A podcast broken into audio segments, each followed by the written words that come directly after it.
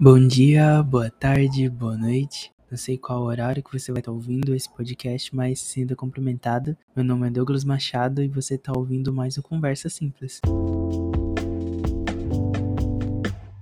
Bom, aqui estamos mais uma vez, muito feliz de poder estar aqui mais uma vez conversando com vocês. E se vocês ouvirem cachorros latindo ou um som muito alto, meus vizinhos resolveram fazer uma festa agora no momento que eu tô gravando.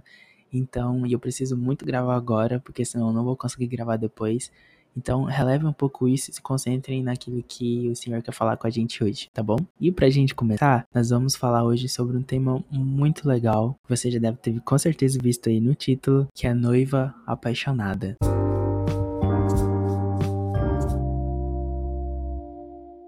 Já que nós vamos falar de paixão, nós vamos. A nossa referência hoje é Cântico dos Cânticos, ou Cantares de Salomão, capítulo 8, verso 6 e verso 7, onde ele vai falar: Põe-me como selo sobre o teu coração, como selo sobre o teu braço, porque o amor é forte como a morte, e duro como a sepultura o ciúme.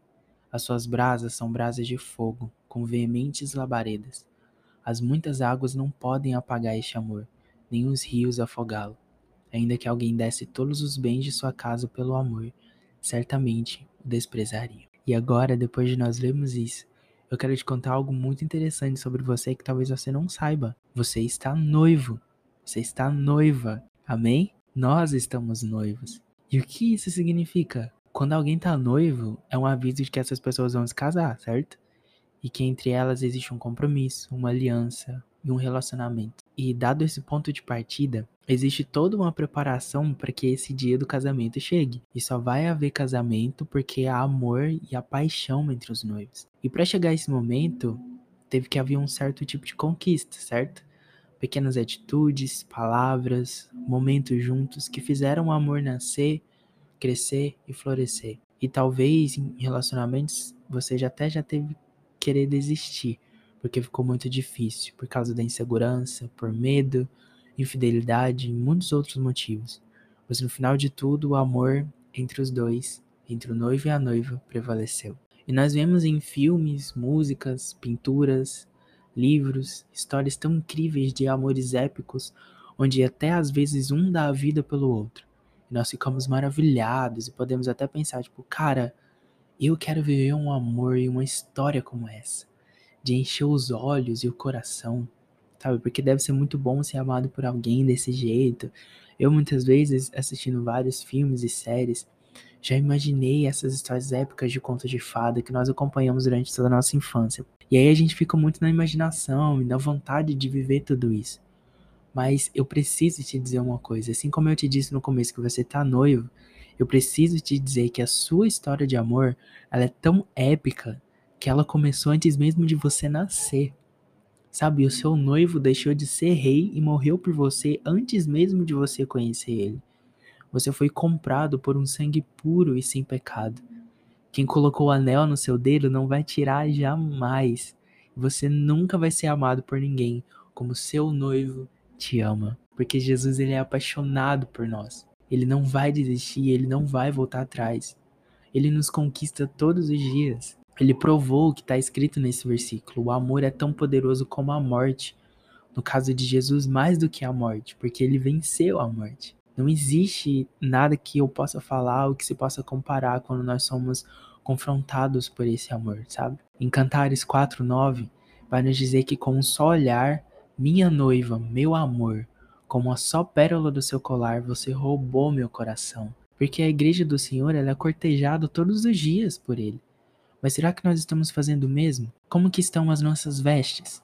Como que está o nosso compromisso e a nossa fidelidade com Deus? E eu não quero aqui falar para você o, o que de errado você está fazendo. Pelo contrário, eu quero te mostrar que é necessário nós ficarmos às vezes amargurados e nos arrependermos por não estarmos respondendo à altura o amor do nosso noivo por nós. Mas já reparou que, aqui, que quando nós estamos na igreja, e nós vamos xingar ou ter pensamentos ruins ou atitudes ruins, nós nos retraímos, a gente não faz. Mas em casa, na rua e no trabalho, muitas vezes nós não achamos por mal, às vezes, fazer tal coisas. Mas o marido, ele não é marido só quando tá com a esposa.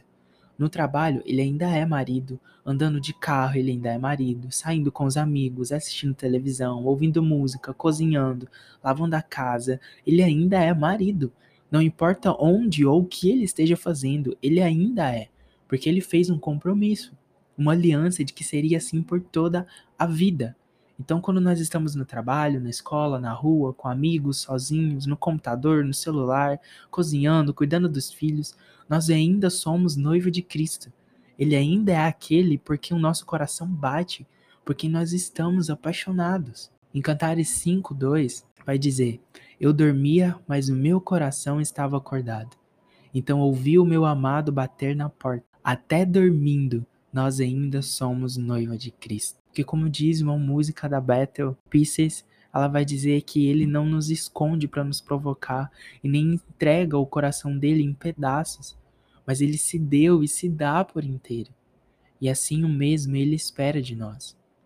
O Deus Emanuel, um Deus presente, uma noiva presente também, uma noiva que corresponde a esse amor, porque ele nos escolheu e ele não vai mudar de ideia. Cabe a nós, como noiva apaixonada, escolhermos ele todos os dias porque é isso que ele espera de nós. Amém? Então, que você possa declarar o seu amor pelo Senhor todos os dias. Você possa entender e ouvir do Senhor aquilo que ele está dizendo para você, porque ele está tão apaixonado por nós, ele é tão apaixonado por nós. O desejo do meu coração é só corresponder a esse amor da melhor forma que eu conseguir, mesmo o meu amor sendo tão frágil e tão falho, mas mesmo assim continuar persistindo até o dia do nosso casamento. Amém? Eu espero que você tenha sido abençoado e que você esteja aqui semana que vem para mais um episódio. E não esquece de compartilhar todos esses episódios, tudo que o Senhor tem falado com você, ou se você quiser também, vai lá no meu Instagram, @douglas_km e compartilhe comigo aquilo que o Senhor está falando com você. Compartilhe esse episódio também. Eu fico muito feliz de ouvir o feedback de vocês e ver aquilo que o Senhor está fazendo através desse projeto. Muito obrigado por ouvirem até aqui e tenham um final de semana abençoado e até semana que vem.